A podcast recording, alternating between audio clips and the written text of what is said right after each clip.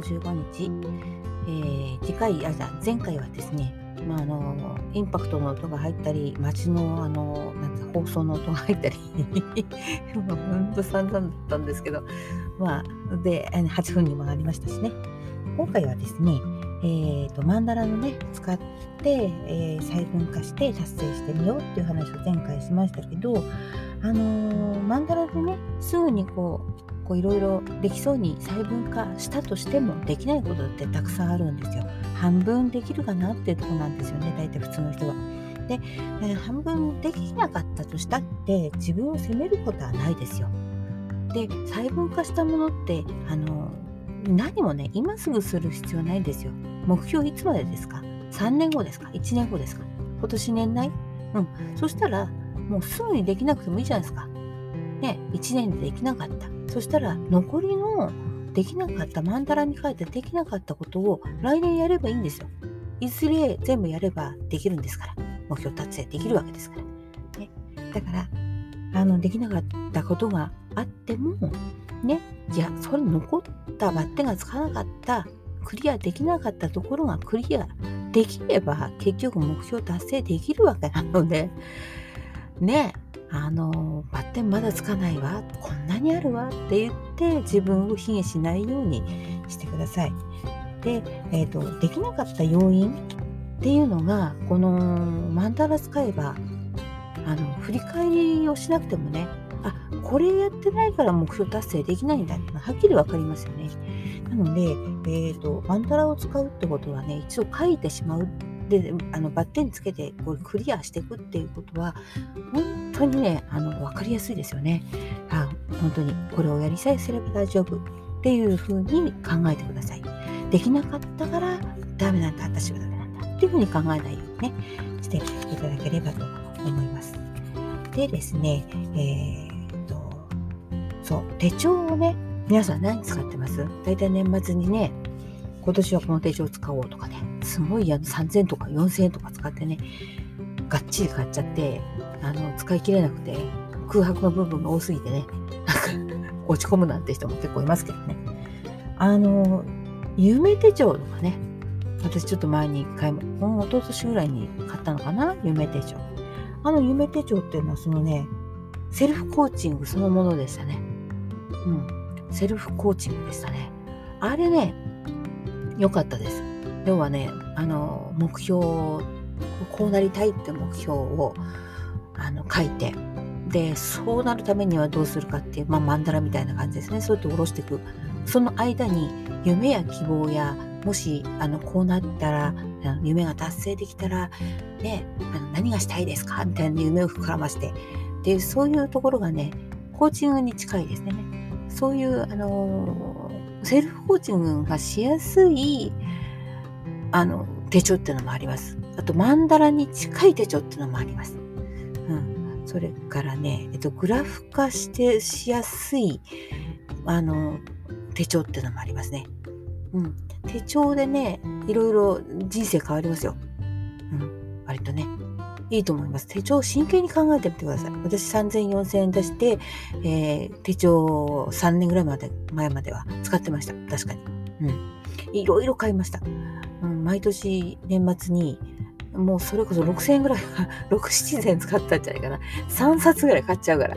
結局なんか何かが物足りなくて買っちゃうんですね。それとあのほら、自分の予定表、植木屋さんの予定表とかあるじゃないですか。そういう予定表を書きたいがために、えっ、ー、と、うん、そう手帳をね買って、えーと、手帳ね今ね使ってるのがねあのその植木屋さん関係の手帳として使ってるのがあの1月2月のえっとこれなんだろう普通のこう予定表があってその四角にねこうよくあるじゃないですかあの四角でこう何か書けるよね。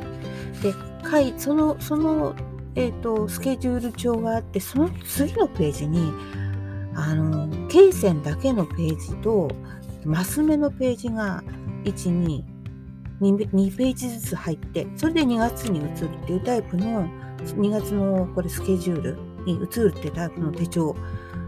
あのね、商品名的にはね、間にメモって書いてありましたね、とかにね。どこの製品だっけ？どこの製品だろう？そう、間にメモっていうこの手帳を私ね、もう2冊目、3冊目かな。使ってます。これ使いやすくて、植木屋さん的には、うちの植木屋さんもそうだけど、あの施工もするじゃないですか。今、インパクトの音がまた聞こえてますけど、施工もしたりとかしますよね。皆さん、石をね、張ったりとか、あの溝を掘ったりとか、水を通したりとか、ちっちゃな施工もあるじゃないですか。そういう時、ちょこっとね、その現場にいて、メーター数測ったりするでしょ？そういう時に、間にメモがないとですね、あの後ろにメモがあったりする手帳っていっぱいあるんですけど後ろの方にある手帳メモがある手帳っていつ書いたものか誰の時に書いたものかって分かんなくなったりするんですよ。でこの間にメモっていうのはね結構ね便利で1月の終わりのところに1月のスケジュール書いた後の方の経線だったりあとほらこのマス目のね手帳ってちょっとあの平面図書いたりするのすごくいいじゃないですか。で、メーター数を測ってこう書いたりとかするのにいいんで、これ、経線の方も役立つんですよ。これ私ね、すごくね、お気に入りです。で、1ヶ月と1ヶ月の間にかけるので、えー、1月の何日だったっけああ、この人、この人っていうのも分かりやすかったりね、するので、ちょっと私、この手帳今、最近はスケジュール帳的にはお気に入りです。で、えっと、前回の時にね、えっと、経理の帳簿の話をするっていうふうに書いたので、その話もちょこっとしますけども、えっと、帳簿ね、えっと、あの、私パソコンで経理してます、普段は。で、7月ぐらいまでは大体ちゃんとやってます。で、えっと、7月、あの、パソコンではって話ですよ。パソコンではって話。帳簿はちゃんと、あの、主人につけさせてます。あの、毎日の経理に関してはね。あのちゃんとレシートとか領収書からきちんとあの紙に起こしてあやってもらってます。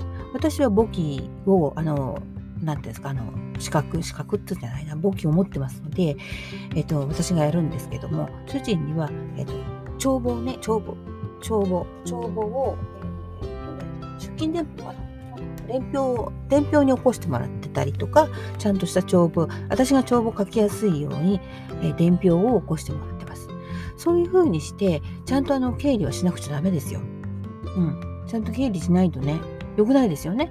正しいですね、やることがね。で、ちゃんとあの書いて、青色申告してください。やっぱり青色申告しないと、やっぱり経理上ね、やっぱきつくなってきますよ、白だと。なので、これはおすすめ青ですね。こうしてもらいたいと思ってます。今年の目標として青色申告しましょうよ。ね、まだ1月なのでね、全然間に合いますので、今年の目標、青色申告って付け加えてみてください。ということで8分過ぎました。